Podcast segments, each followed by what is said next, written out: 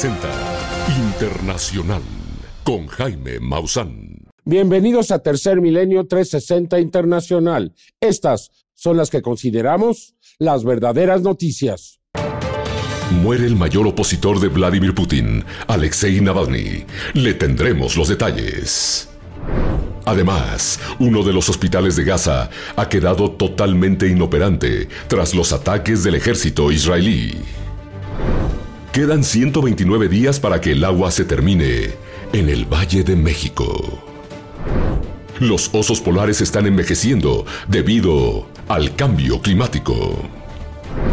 Y en noticias del fenómeno ovni, captan un impresionante objeto que emerge de las nubes en Los Ángeles, California. Las imágenes seguramente le van a sorprender. Por otra parte, en Arizona, un grupo de personas es testigo de cómo un misterioso objeto con forma discoidal lanza un rayo hacia la Tierra en un hecho sorprendente. No se lo puede perder. Todo esto y más, hoy, en Tercer Milenio 360, Internacional. El presidente de los Estados Unidos, Joe Biden, así como todos los líderes y presidentes occidentales, señalan a Vladimir Putin como el responsable de la muerte de Alexei Navalny, el opositor que lo enfrentó, el opositor que fue envenenado y que afortunadamente salvó la vida al ser trasladado a Alemania y que por decisión propia regresó a Rusia, donde fue capturado desde el primer momento que pisó su país, su tierra natal, y fue llevado a prisión y así se le fueron añadiendo más y más cargos hasta que acumuló más de 30 años en prisión, simplemente por ser opositor de Vladimir Putin. Todo ha quedado al descubierto. Los líderes occidentales responsabilizan al presidente de Rusia, Vladimir Putin, de la muerte del líder de la oposición, Alexei Navalny, sucedida el fin de semana en prisión a unos 40 kilómetros al norte del Círculo Polar Ártico, donde purgaban la sentencia de 19 años bajo un régimen especial. Navalny era el rival político más importante de Putin y la muerte es un momento clave para el disminuido movimiento pro democracia de Rusia, del que sus líderes han sido debilitados, encarcelados o enviados al exilio desde la invasión de Ucrania el 24 de febrero de 2022.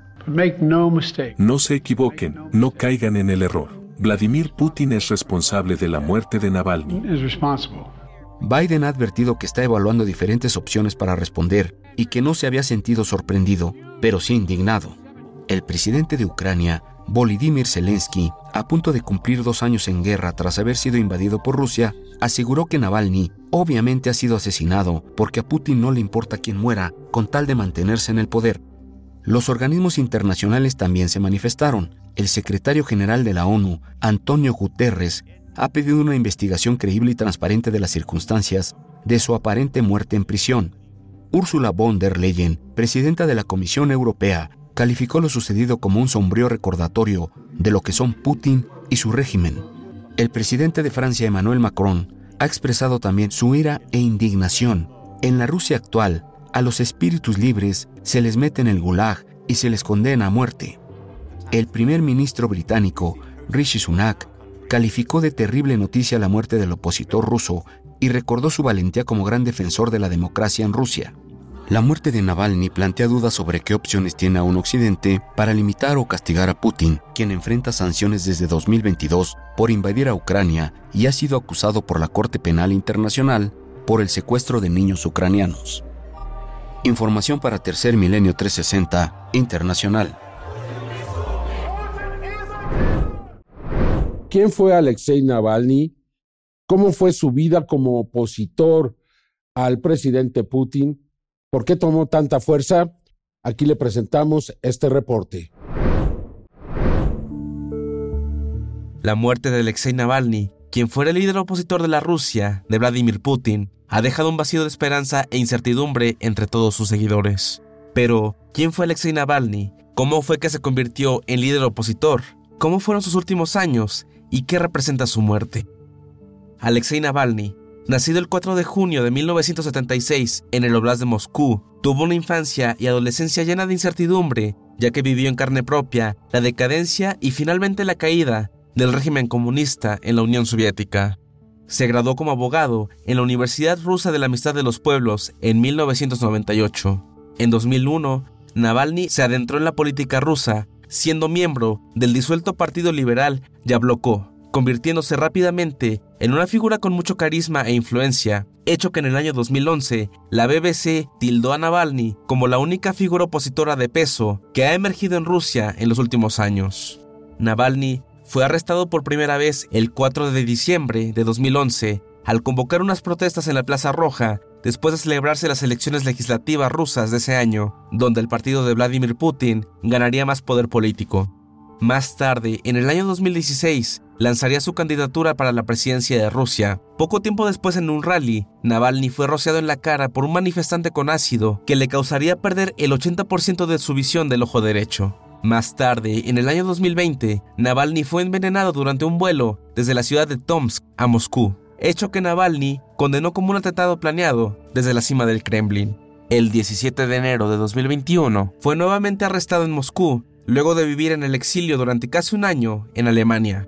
Tras varios juicios y traslados entre prisiones, Navalny fue condenado a pasar 19 años en prisión, siendo la última en un complejo en Siberia, con condiciones extremas. Situación que poco a poco fue agravando su estado de salud, que finalmente terminó con su vida el 16 de febrero de 2024. Rusia se ha quedado sin una luz de esperanza, sin un líder que tuvo las agallas de hacerle frente al régimen de Vladimir Putin, una lucha que Navalny pagó con su vida. Información para Tercer Milenio 360 Internacional. De acuerdo a la Organización Mundial de la Salud, el ejército de Israel ha convertido en una base al hospital Nasser. Este hospital, hasta hace unos eh, cuantos días, funcionaba como hospital, tenía pacientes. Ahora están retenidos más de 120 de ellos, eh, incluso algunos niños recién nacidos. Aquí esta trágica historia del hospital Nasser. La tregua entre Israel y Hamas se aleja cada vez más y los combates son más mortíferos. Tan solo durante el pasado fin de semana en el hospital Al-Nasser, más de 100 personas murieron luego de que Israel continuara su ofensiva al interior de este recinto hospitalario. Se estima que 120 pacientes, entre ellos varios recién nacidos y 5 equipos médicos, se encuentran atrapados al interior del hospital Al-Nasser, sin comida ni agua por lo que la Organización Mundial de la Salud ha declarado colapso total de este hospital. Además, las fuerzas de defensa de Israel han tomado como prisioneros a los médicos bajo la sospecha de apoyar al grupo terrorista Hamas, y aunque Netanyahu, primer ministro de Israel, denunció que el hospital Al-Nasser fungía como un bastión del grupo terrorista Hamas, hasta la emisión de esta nota, el ejército israelí no ha mostrado ninguna prueba de dichas acusaciones. De esta forma es como los paramédicos de la Media Luna Roja lograron evacuar a cientos de pacientes que escaparon antes de que las fuerzas de defensa de Israel bloquearan todas las salidas del hospital. Pero, ¿a dónde los llevan?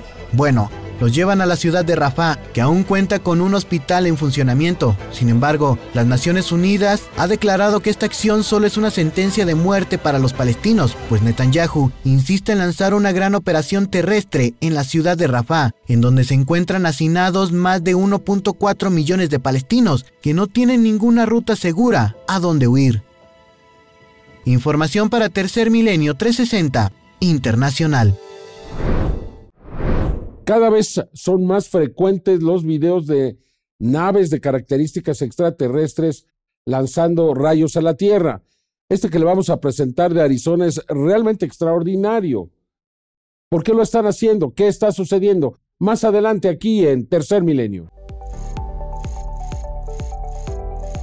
Si te encuentras en alguno de los estados de la región occidente de México, aquí te mostramos los puntos de venta en los cuales puedes adquirir nuestros productos en Guerrero, una en Chilpancingo, Jalisco, en Lagos de Moreno, Tlaquepaque, San José el Verde, Tonalá, dos en Zapopan, cuatro en Guadalajara, una en Ocotlán, en Ciudad Guzmán y en Puerto Vallarta. Michoacán.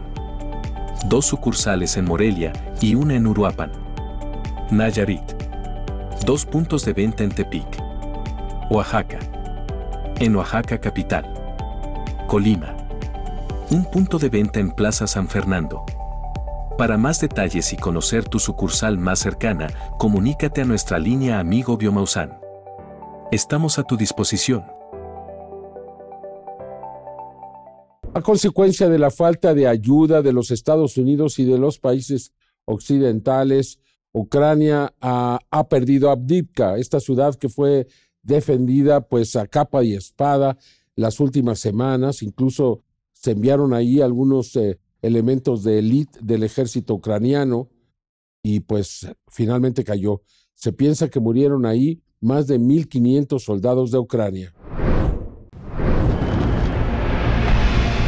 Las tropas ucranianas, completamente superadas en hombres, municiones y artillería, se retiraron de la ciudad de Advitka, que ahora está bajo el control de Rusia. Las unidades del grupo de tropas, bajo el mando del coronel Andrei Morpichev, tomaron el control total de la ciudad de Avdiivka, de la República Popular de Donetsk, que era un poderoso centro defensivo de las Fuerzas Armadas ucranianas. Luego de meses de feroces batallas que de acuerdo al Ministerio de Defensa de Ucrania causaron la baja de más de 1.500 soldados ucranianos durante el pasado fin de semana, Rusia ha logrado su mayor victoria en esta guerra desde mayo del 2023 cuando tomó el control de Bakhmut, y es que ahora las tropas ucranianas únicamente se limitan a hacer trincheras a las afueras de la ciudad de Advitka para frenar el avance ruso, aunque medios locales informan que no todos los soldados ucranianos pudieron escapar de esta ciudad, lo que significa que Rusia probablemente ha capturado el mayor número de prisioneros desde que comenzó la guerra. Ante ello, Volodymyr Zelensky le ha pedido a los Estados Unidos mandar urgentemente apoyo para una nueva contraofensiva y evitar que las tropas rusas avancen más en el frente de Donbass. Esta es una guerra de desgaste que ya le está cobrando factura a una Ucrania que se ve altamente superada en hombres y armamento. Seguiremos informando para Tercer Milenio 360 Internacional. Nos quedan 129 días para llegar al día cero, es decir, el día que se quedará sin agua la Ciudad de México. De las 210 presas que hay en el país, al menos 116 no tienen siquiera el 50%, muchas de ellas el 30, 32% o menos. La situación es más que crítica. México podría enfrentar por primera vez, especialmente la Ciudad de México, quedarse sin agua. ¿Sabe usted lo que eso significa? ¿Está usted preparado? A 129 días de que llegue el llamado día cero, previsto para el 26 de junio, cuando se termine el agua para la CDMX y el Valle de México, el nivel de almacenamiento de las 210 principales presas del país volvió a disminuir y el llenado promedio se ubicó al cierre de la semana pasada en 50%, un punto menos que el anterior reporte. De estas, apenas 6 están al 100% de su capacidad y más de la mitad, 116, presentan niveles de llenado inferior al 50%, según el reporte más reciente de la Comisión Nacional del Agua, con corte al 12 de febrero. El volumen está 21% por debajo del de febrero de 2023 y representa un déficit de 26% respecto al promedio histórico para el mismo periodo. Las presas que se mantienen en números rojos se ubican principalmente en el centro y el norte del país. El sistema Cutzamala, fundamental para la Ciudad de México y su zona conurbada, registra 38.7% del total de su capacidad. Con base en estimaciones del organismo de cuenca de aguas del Valle de México, las presas que integran ese sistema tocarán su nivel más bajo el 26 de junio y la esperanza de que no llegue está puesta en la temporada de lluvias, que arranca el 15 de mayo. El gobierno de la Ciudad de México anunció que se actuará legalmente para enfrentar tomas clandestinas o huachicoló del agua, como se le ha llamado. El robo del vital líquido creció 155% en el actual sexenio, al pasar de 82 denuncias en 2018 a 209 en 2023, según el sistema de aguas de la Ciudad de México. El fin de semana se precipitó una pertinaz lluvia sobre el Valle de México que comenzó la tarde del viernes y terminó la mañana del sábado, pero, aunque valiosa, es insuficiente para mitigar la escasez y el descenso en el nivel de las presas que abastecen. Información para Tercer Milenio 360 Internacional. Realiza tu pedido llamando a la línea Amigo Biomausan o visitando nuestra página web, ingresando tus datos de envío y forma de pago, y recibe tu compra en tan solo un periodo de 24 a 48 horas hasta la puerta de tu casa, con nuestro servicio de entrega express en la Ciudad de México y área metropolitana. Bueno, pues China está enfrentando una situación realmente complicada. Por un lado, nevadas intensas. Por el otro lado, tormentas de arena y se encuentra en medio del regreso de los vacacionistas del año lunar chino. Por tanto, hay una situación verdaderamente caótica en todos los medios de comunicación de China. La actual ola de frío que está azotando al noreste de China con fuertes nevadas y severas tormentas de arena ha orillado a las autoridades a tomar medidas temporales de control de tráfico, en donde se han visto afectados transportes por carretera, ferrocarril y aviación. Al menos 43 carreteras de la región de Xinjiang fueron cerradas debido a las fuertes nevadas, interrumpiendo las carreteras cuando la gente regresaba de sus viajes del Año Nuevo Lunar, en donde policías de tránsito ayudaron a evacuar a los viajeros varados, dirigiendo de igual manera los vehículos a un lugar seguro. Máquinas quitanieve pasan por largas carreteras tratando de limpiar el camino que se encuentra cubierto por nieve compactada, para así poder abrir paso a los habitantes lo antes posible. De igual forma, las tormentas de arena registradas han reducido la visibilidad a menos de 500 metros y en otras áreas registrando poco menos de 120 metros, en donde solo se deja ver capas de nubes amarillas que cubren edificios y carreteras. Las fuertes tormentas de arena y nevada redujeron la visibilidad apenas 20 metros en varios tramos de la carretera. Hemos instalado cinco refugios temporales en Hyunquan. Esto se estima para un total de 423 personas que pudieran quedar varadas en las carreteras. Departamento de Bomberos de Hyunquan. La Oficina Meteorológica del país emitió una alerta naranja por el mal tiempo advirtiendo que la tormenta de arena podría continuar durante unos días, prohibiendo la circulación de vehículos por carreteras fuera de zonas urbanas. De igual forma, advierten de posibles avalanchas en zonas montañosas de Altai y nieve de entre 30 y 50 centímetros de altura en las partes del norte de Xinjiang. Información para Tercer Milenio 360 Internacional.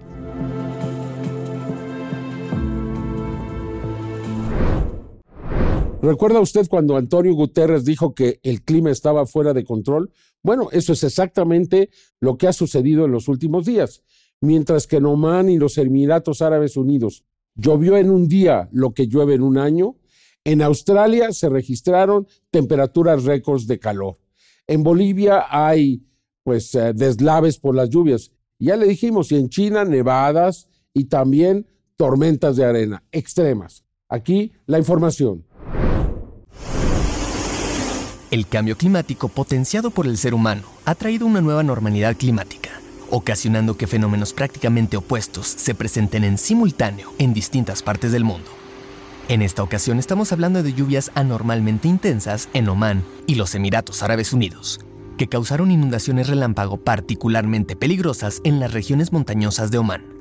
Lo que resulta más sorprendente de esta situación es que ambas naciones se encuentran entre los países más secos del mundo y gran parte de ambos normalmente reciben menos de 100 milímetros de lluvia cada año. Sin embargo, tan solo el día de ayer se registraron precipitaciones de entre 50 y 100 milímetros en el este de los Emiratos Árabes Unidos y el norte de Omán. Concretamente, en este último, más de 100 personas tuvieron que ser rescatadas, muchas de ellas de vehículos varados, y se confirmaron cuatro fallecimientos. Por su parte, en el continente americano, un deslizamiento de tierra provocado por fuertes lluvias mató a tres personas y sepultó a decenas de casas al oeste de Bolivia. Ayer a las 11 de la noche el deslizamiento de la tierra golpeó mi casa y arrasó con todo lo que encontró a su paso. Escapamos. Se llevaron el material escolar de mi hijo, su computadora y otras cosas de su habitación. Ni siquiera he podido sacar mi ropa. Todo sigue dentro de mi casa porque el deslave golpeó fuerte. Los medios locales informaron que alrededor de 60 familias se encuentran ahora sin hogar debido a este deslizamiento de tierra. En tanto que en otro extremo climático, en el estado de Australia Occidental, se batieron aún más récords de temperatura esta semana, ya que Perth, en Australia, superó su récord por la mayor cantidad de días consecutivos de febrero por encima de los 40 grados centígrados. Información para Tercer Milenio 360 Internacional. Bueno, hace unos días le informamos que enero se había convertido en el, en el mes de enero más caliente de la historia. Bueno, febrero está encaminado hacia lo mismo. Se convertirá en el mes de febrero más caliente de todos los tiempos. De acuerdo a expertos del Centro Oceanográfico Nacional del Reino Unido, la humanidad está en camino de experimentar el febrero más cálido de nuestra historia, debido a que los primeros días del mes ya se ha registrado un incremento de temperatura en el promedio global de 2 grados centígrados por arriba de los niveles preindustriales tal y como podemos apreciarlo en este gráfico, el cual mide el promedio de la temperatura de febrero desde la era preindustrial, el 2023 y el 2024. Los expertos advierten que además del pasado mes de enero, el cual oficialmente fue el enero más cálido de nuestra historia, febrero y los meses subsecuentes pueden romper sus récords de calor, mientras no hagamos la transición cuanto antes hacia fuentes de energías renovables y limpias a comparación de los combustibles fósiles, para que con ello podamos detener al monstruo climático que hemos creado con nuestras acciones contaminantes. Reducir la velocidad, detener o revertir la trayectoria de calentamiento en la que nos encontramos es similar a cambiar el rumbo de un supertanque. Los resultados no son inmediatos, pero cuanto antes actuemos, más fácil nos resultará solucionar el problema. Dr. Joel Hoshi, científico del Centro Oceanográfico Nacional, del Reino Unido. Nosotros lo seguiremos informando en Tercer Milenio 360 Internacional. Bueno, ya le habíamos dicho que le vamos a presentar la imagen de un ovni lanzando un rayo a tierra. Bueno, y esta otra captada en Los Ángeles, donde pues hay como una tormenta y de ahí sale un objeto enorme. Y pues al detenerlo, al ver la imagen con cuidado, se ve claramente que es una nave con luces y con todo, lo cual viene a demostrar que esta tesis de los ovnis nube o nubes ovni es una realidad. Más adelante aquí en Tercer Milenio. Ya regresa Tercer Milenio 360.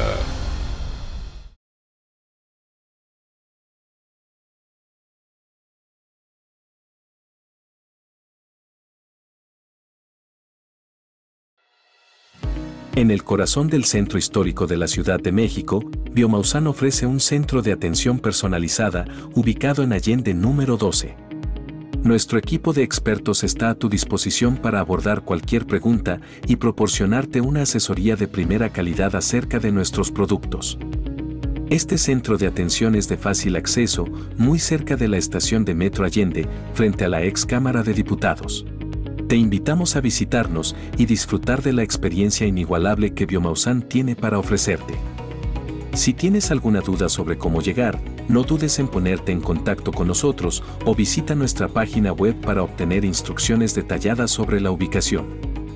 El Centro para la Integridad Climática de los Estados Unidos nos dice que las empresas que fabrican plásticos nos mintieron desde la década de los 80, asegurando que los plásticos podrían ser reciclados.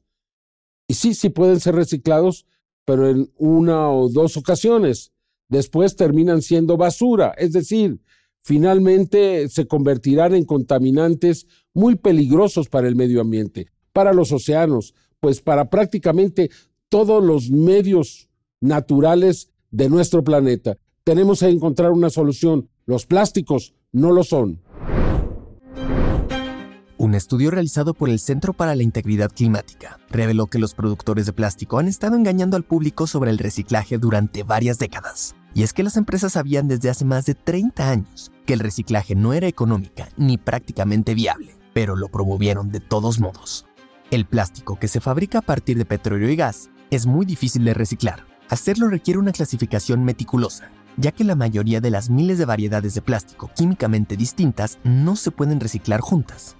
Esto encarece aún más un proceso que ya es costoso, aunado a que el material se degrada cada vez que se reutiliza, lo que significa que generalmente solo se puede reutilizar una o dos veces.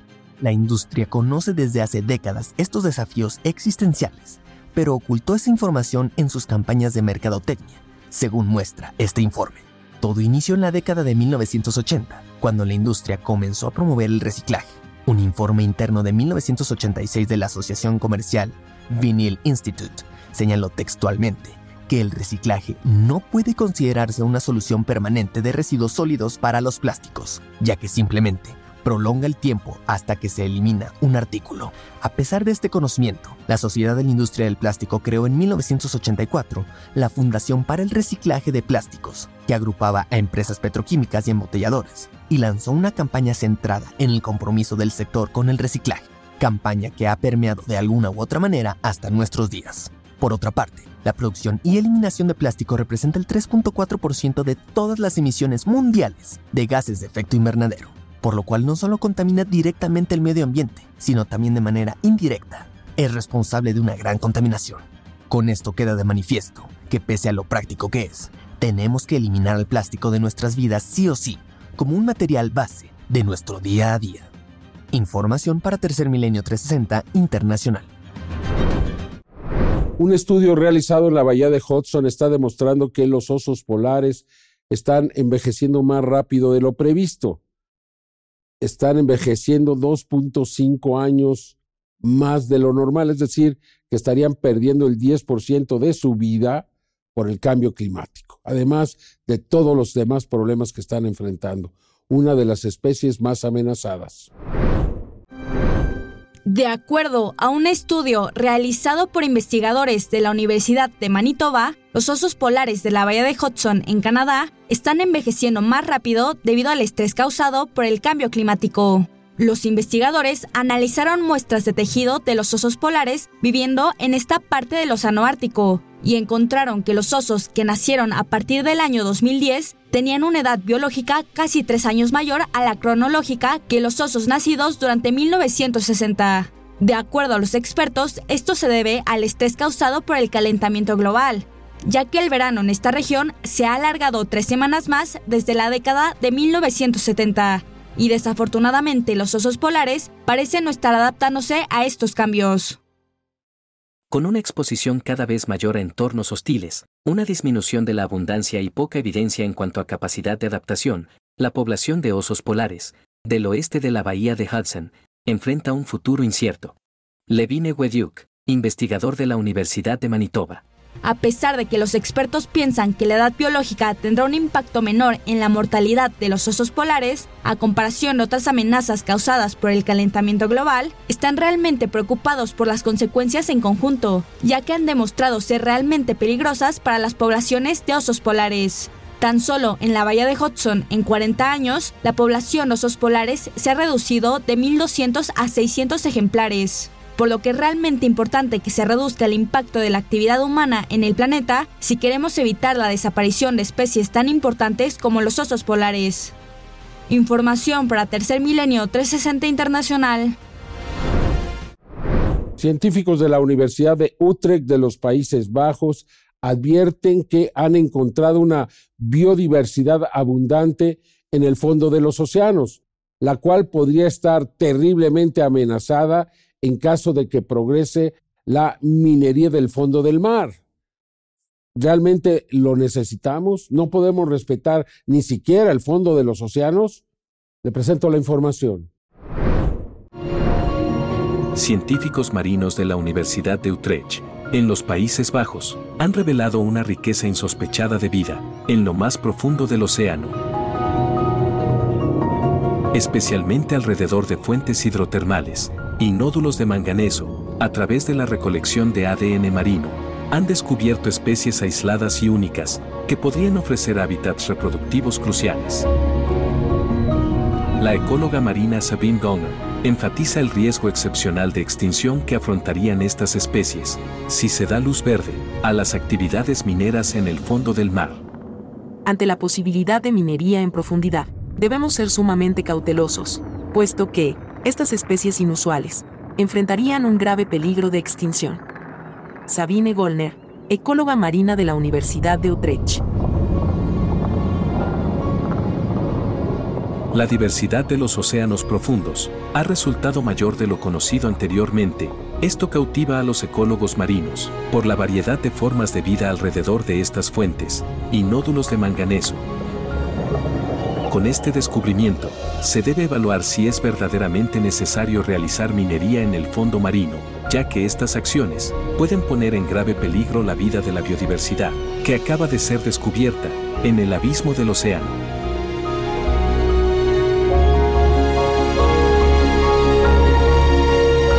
Información para Tercer Milenio 360 Internacional. Los animales de los zoológicos que quedan atrapados en un lugar donde se desarrolla un conflicto bélico, como sucedió en Ucrania, sucedió también en Gaza y ahora en Sudán, pues son animales que sufren muchísimo, muchos de ellos mueren sin motivos, es decir, sin una causa justificada. Por tanto, pues un grupo de personas de buen corazón salvaron a 11 leones y 46 animales diversos en la zona de conflicto de Sudán. Un verdadero acto heroico. Sigilosamente sale cada uno de los leones, que hasta hace no mucho se encontraban en Sudán, en medio de una guerra que ha devastado la infraestructura del país, en donde las personas no son las únicas afectadas, sino también los animales son grandes víctimas de estos conflictos humanos. El pasado sábado 17 de febrero, la organización The Four Paws rescató 11 leones junto con otros 46 animales salvajes, los cuales fueron llevados al santuario de grandes felinos Lions Rock en Sudáfrica. Tenemos muchos animales salvajes, grandes felinos y muchos leones. Se comían unos a otros por el hambre. Estaban demacrados, con muchas heridas. Asustados porque cuando empezó la guerra en abril, el cuidador de animales se fue del lugar donde estaban. Así que fue muy duro. Los animales empezaron a comerse a unos a otros y el número empezó a reducirse. Estos animales fueron transportados en grandes cajas de metal, las cuales, a su llegada al santuario y abrirlas, los leones salieron cautelosos explorando su nuevo hogar, al mismo tiempo que fueron alimentados con grandes trozos de carne. Ahora, estos leones se unen a otros 100 grandes felinos de Lions Rock, los cuales también han sido rescatados anteriormente de países devastados por la guerra. Información para Tercer Milenio 360 Internacional. El pangolín es el mamífero más traficado del mundo. Está en un inminente peligro de extinción y todo por sus escamas, porque allá en Oriente piensan que las escamas, pues no sé qué eh, bondades eh, tienen para la salud y desafortunadamente pues están desapareciendo. Y es uno de los animales más tímidos, más inofensivos que hay en la naturaleza. Por tanto, el 17 de febrero se ha establecido ya como el Día Mundial del Pangolín para recordarnos la importancia de esta especie y que tenemos que hacer todo lo necesario para evitar su extinción. El sábado 17 de febrero se celebró el Día Mundial del Pangolín. Este día es un recordatorio de la importancia que tiene la protección y conservación de este singular animal, el cual desafortunadamente es el mamífero más traficado del mundo. El pangolín cuenta con ocho especies que viven en África y Asia. Es el único mamífero con escamas parecidas a las de los reptiles, ya que éstas le sirven como un mecanismo de defensa contra sus depredadores, como los leones y otros grandes felinos. Sin embargo, este escudo no sirve para evitar que se los lleven los traficantes ilegales. De acuerdo a la Unión Internacional para la Conservación de la Naturaleza, todas las especies de pangolín en el mundo se encuentran en peligro de extinción, principalmente por el tráfico y comercio ilegal, en algunos países asiáticos como China y Vietnam, ya que se tiene la creencia de que sus escamas tienen propiedades medicinales, a pesar de que la evidencia científica ha desacreditado esta idea en repetidas ocasiones. De acuerdo a un estudio realizado por la Universidad de Sussex, tan solo en el oeste y el centro de África, más de 2 millones de pangolines son traficados cada año. Los pangolines han sido cazados en muchas zonas de Asia, y análisis recientes muestran que existe un creciente comercio internacional entre África y Asia. Si no actuamos ahora para comprender y proteger mejor a estos carismáticos animales, podemos perderlos. Daniel Ingram, investigador de la Universidad de Sussex. A pesar de que en varios países está prohibido el comercio ilegal de los pangolines, aún hay mucho que hacer para fortalecer su protección si queremos evitar que desaparezca una especie tan única y especial como el pangolín.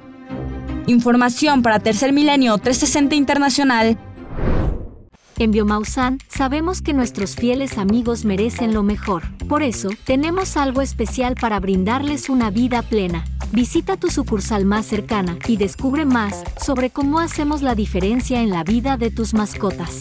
Ellos tienen la misma oportunidad de encontrar el secreto de la vida. El 13 de febrero en la ciudad de Los Ángeles se estaba desarrollando una tormenta, seguramente de estos ríos atmosféricos que se han presentado. Se veían las nubes negras y de ahí se desprendió un objeto. Afortunadamente alguien lo pudo grabar y la imagen es impresionante, lo cual demuestra cómo utilizan las nubes estas naves seguramente de origen no humano. Un objeto volador de apariencia discoidal con luces e inusuales apéndices fue visto volando lentamente por debajo de las nubes, sobre la populosa ciudad de Los Ángeles en California, la tarde del pasado 13 de febrero. Al detener la grabación y realizar un acercamiento al objeto, se puede notar que posee dos paneles brillantes, posiblemente parte de alguna clase de cabina. También en su parte posterior, se observan otras protuberancias oscuras. Aunque no tiene alas, rotores o cualquier otra característica propia de las aeronaves convencionales aunque no es la primera vez que esta clase de tecnología se observa recientemente al sur de la Unión Americana. Ya que el pasado 16 de enero, residentes de la comunidad de Chiefland también en California, observaron con gran claridad un misterioso objeto volador que se desplazaba en el cielo. El fenómeno anómalo no identificado tenía forma de disco, pero alrededor de su circunferencia se aprecian una serie de extraños apéndices. Uno de los testigos, utilizando una cámara profesional de fotografía, logró imágenes extraordinarias del objeto, el cual volaba a baja altitud, lo que nos permite definirlo claramente como un objeto no humano. La cámara profesional permitió tomar fotografías con una mayor definición que el video obtenido. Por ello, en un acercamiento a las fotografías, se puede notar que en la parte superior del objeto había dos cúpulas transparentes que reflejaban la luz solar, posiblemente la cabina de la aeronave. Y justo en su interior, se puede percibir lo que podrían ser artefactos, o posiblemente su tripulante. Ahora, otra similar y muy extraña aeronave discoidal fue grabada sobre la ciudad de Los Ángeles en California, la tarde del pasado 13 de febrero con información para Tercer Milenio 360 Internacional. En Williams, Arizona, se captó esta imagen donde se ve una nave, claramente una nave, que está emitiendo un rayo que hace contacto con la Tierra. Evidentemente es eléctrico, es electricidad, vea usted. Pero, ¿por qué o para qué lo hace? No tenemos una respuesta. Sin embargo, la imagen es muy evidente. Esta impresionante grabación que le acabamos de mostrar fue registrada en la zona del poblado Williams, en el estado de Arizona. Un grupo de personas que se encontraban de excursión en este sitio fueron sorprendidas debido a la presencia de un objeto en forma de disco, el cual está emitiendo un rayo hacia tierra. Observemos con atención. La grabación fue realizada justo al atardecer. El sol en esos momentos ya se observaba ocultándose, y en ese preciso momento, el objeto se encontraba ahí, balanceándose lentamente. En el acercamiento, y contrastando la imagen, podemos apreciar que está girando, sobre su propio eje. Se alcanza a apreciar un brillo, en la parte media de su estructura, la cual se mueve debido al giro del objeto. El rayo en todo momento es dirigido hacia el terreno, Posiblemente están extrayendo algo del lugar. Tal y como ocurrió el día 29 de octubre del año 2022, En la zona del estado de Nevada, un grupo de excursionistas logran esta extraordinaria grabación, donde podemos apreciar a un objeto que se mueve sobre el terreno, a la vez que emite un potente haz de luz o rayo hacia el terreno. La toma fue lograda a 22 kilómetros, desde una zona de seguridad, donde se puede ver a la distancia la famosa Área 51. Si comparamos las imágenes con la obtenida en Arizona, podemos apreciar que se presenta el mismo patrón en ambos casos. Impresionantes imágenes. La noche del 11 de febrero del 2024, desde la zona de Turquía, un enorme objeto emite un rayo de color verde hacia tierra. Entre las nubes, podemos apreciar una concentración de luz muy grande, posiblemente es el objeto de donde el rayo de color verde está siendo emitido a tierra, una grabación que es impresionante, la cual fue lograda por medio de un tiempo prolongado de exposición. De esta forma podemos ver cómo este extraño fenómeno permaneció en el lugar durante mucho tiempo. Finalmente le mostramos otra grabación, obtenida en el mes de diciembre del año 2023, en Alemania. Una persona, al ir circulando en un camino, logró registrar con su teléfono celular, como desde el cielo, entre las nubes un objeto oculto, está emitiendo un potente rayo de luz de color verde hacia la Tierra. Al realizar un acercamiento, podemos ver con toda claridad cómo se ilumina todo el entorno del objeto. De acuerdo a los analistas, por medio de estos rayos, extraen materiales de la Tierra, incluso personas, animales y materiales diversos. Imágenes extraordinarias de un fenómeno que cada vez es más claro y cercano al ser humano. Información para Tercer Milenio 360 Internacional. Quiero agradecer de corazón a todos nuestros suscriptores en YouTube de Mausan TV, porque llegamos a un millón de suscriptores, una cifra mágica sin duda alguna, lo cual nos hace pues ingresar al club de las ligas mayores. Muchas gracias por habernos hecho lograr pues este extraordinario número y pues ojalá y que si usted no se ha suscrito lo haga para que sigamos creciendo. Muchas gracias. Y yo lo espero en la siguiente emisión de Tercer Milenio 360 Internacional. Hasta entonces.